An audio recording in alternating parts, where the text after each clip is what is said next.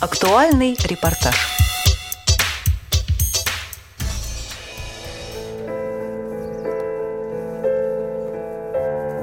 Двадцать седьмого октября 2014 года в Дом жюри состоялась презентация фильма «Игра вслепую». О идее организации показа рассказала Ирина Шаталова нам очень важно дойти до каждого зрителя. Да, и нам очень важно именно это кино, которое мы сегодня показываем, «Игра вслепую» Виктории Казариной, режиссера, сегодня показать. А, эта картина совсем-совсем новая, она только начинает свою жизнь. Насколько я знаю, ее даже не послали ни на один э, зарубежный фестиваль по каким-то причинам, но мы все время так дергаем режиссеров и говорим, что нужно, нельзя с этим затягивать. Вот. А, в Москве он был показан на, на фестивале «Московская премьера» в сентябре, и, кажется, в Саратове на саратовских страданиях. Да? То есть все, у нас, по сути, получается третий показ. Вот. Поэтому для нас, для нас это важно. А, важно, что это дебют. И очень важно, что, э, насколько я знаю, э, герои фильма придут на обсуждение. Да? Ну вот, Вика, может быть, тогда пару слов об этом, и можем начинать. Спасибо за то, что у нас есть возможность показать наше кино, потому что очень трудно делать фильм, когда ты знаешь, или там догадываешься, или сомневаешься, покажут его, увидят его зрители или нет. Да, э, Лена с Ромой, герой фильма, с которым вы познакомитесь сейчас пока заочно в фильме, они придут на обсуждение. А, они очень светлые, веселые люди. Пожалуйста, не стесняйтесь, не бойтесь, задавайте им любые вопросы. Я поначалу, когда с ними познакомилась, очень стеснялась как-то обидеть Лену, назвать ее слепой вместо того, чтобы сказать незрячей. Вот. Все это полная ерунда. А, она обычный человек, с ней можно говорить так же, как вы говорите с своими друзьями. Они веселые, хорошие ребята, такие авантюристы. Вот, поэтому, пожалуйста, если возникнут вопросы, смелее задавайте их ребятам. Вот, после просмотра они как раз должны подойти сюда. Ну, все, наверное, приятного просмотра.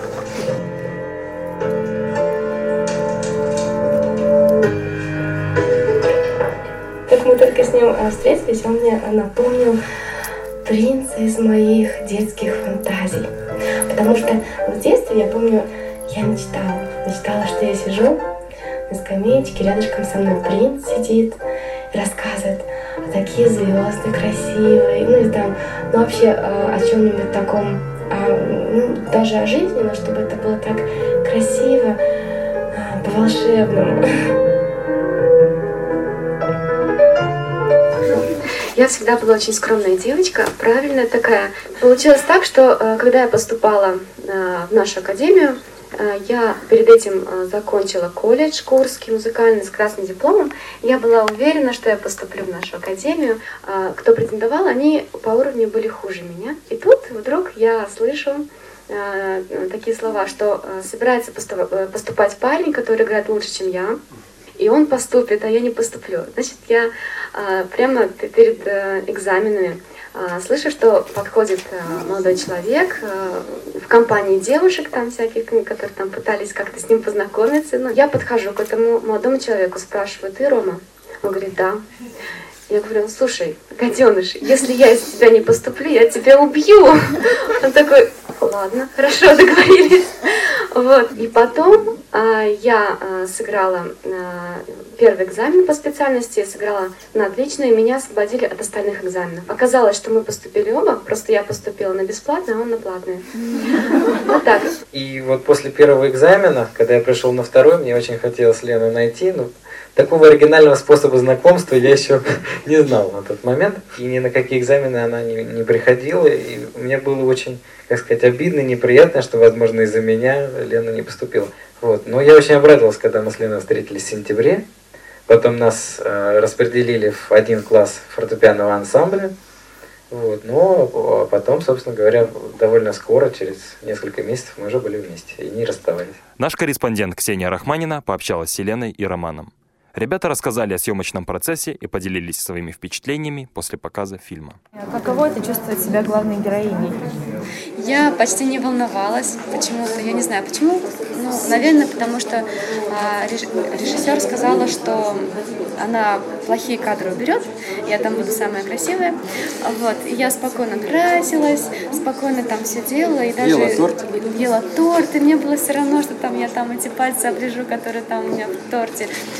Ну и что, я такая, какая я есть, и ну и что. Хотели бы вы еще сняться в подобном кино и в каком? Ну, не обязательно, чтобы это был фильм про меня. Мне хотелось бы еще в других э, ролях оказаться. Мне, мне кажется, что у меня что-то бы получилось, наверное. Ну вот. А еще я имела возможность общаться со своими друзьями по поводу этого фильма.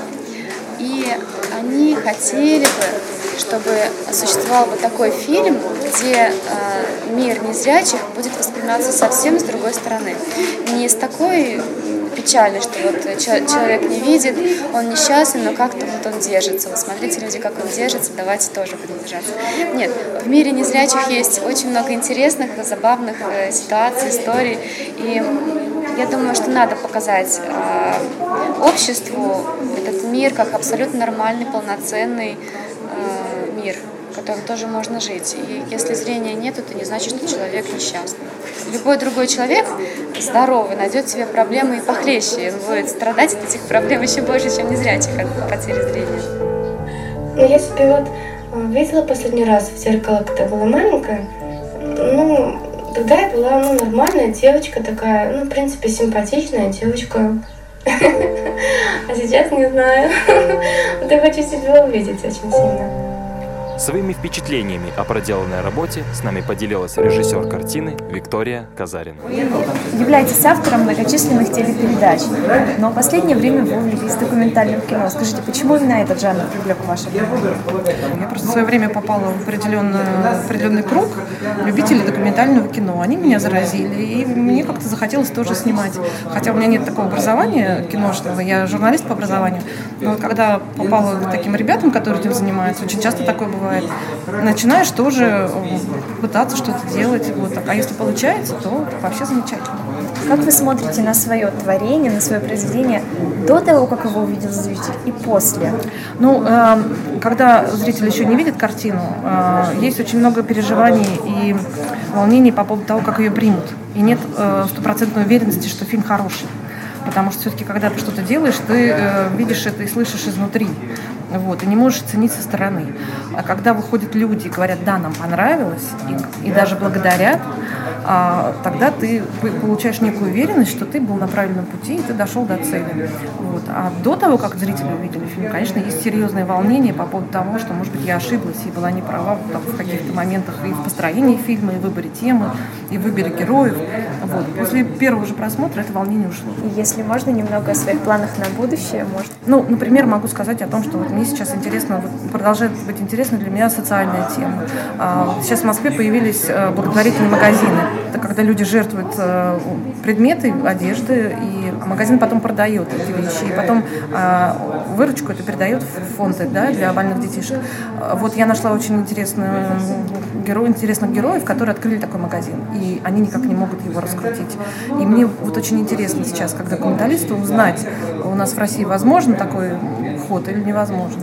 Не знаю, что из этого получится, получится ли из этого кино, но, по крайней мере, сейчас съемки мы уже начали, и я надеюсь, что очень надеюсь, что что-то получится. Репортаж подготовили Ксения Рахманина и Владислав Дамиан специально для Радио ВОЗ.